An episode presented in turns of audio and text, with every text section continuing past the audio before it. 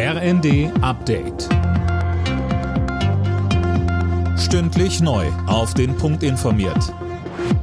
Ich bin André Glatzel. Guten Tag. Die Hochwasserlage könnte sich erneut verschärfen. Grund ist ein neuer Dauerregen, der bis Donnerstag in einigen Teilen Deutschlands anhalten soll. Philipp Rösler mit mehr. In Thüringen, im Süden von Sachsen-Anhalt und vor allem in Niedersachsen drohen die Pegel erneut anzusteigen. Das setzt den ohnehin schon stark aufgeweichten Deichen weiter zu. Unterdessen fordert das Deutsche Rote Kreuz eine bessere Vorbereitung auf Naturkatastrophen wie Hochwasser. DRK-Präsidentin Hasselfeld sagte der Rheinischen Post, die Defizite seien eklatant, etwa bei der materiellen Ausstattung. Auf dem Flughafen in Tokio ist ein Flugzeug in Flammen aufgegangen. Die rund 380 Passagiere und Crew konnten die Maschine über Notrutschen verlassen. Der Flieger war bei der Landung mit einem kleinen Flugzeug der Küstenwache zusammengestoßen. Fünf Menschen an Bord der Propellermaschine kamen ums Leben. Gut jede zweite Krankenkasse hat mit dem Jahreswechsel die Beiträge erhöht. Das zeigt eine Übersicht der Stiftung Warentest.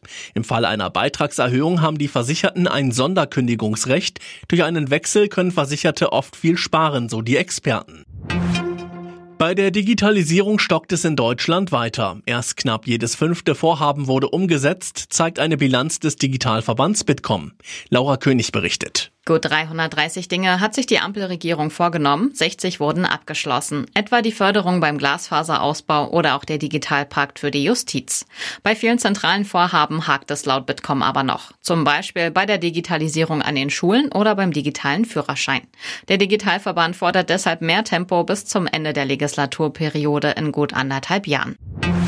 Bei der Vier-Schanzentournee haben sich alle fünf Deutsche für das Springen in Innsbruck qualifiziert. Bei schwierigen Windverhältnissen wurde der Tourneeführende Andreas Wellinger als bester DSV-Springer aber nur 15. Den Qualisieg holte sich Ance Lanicek aus Slowenien.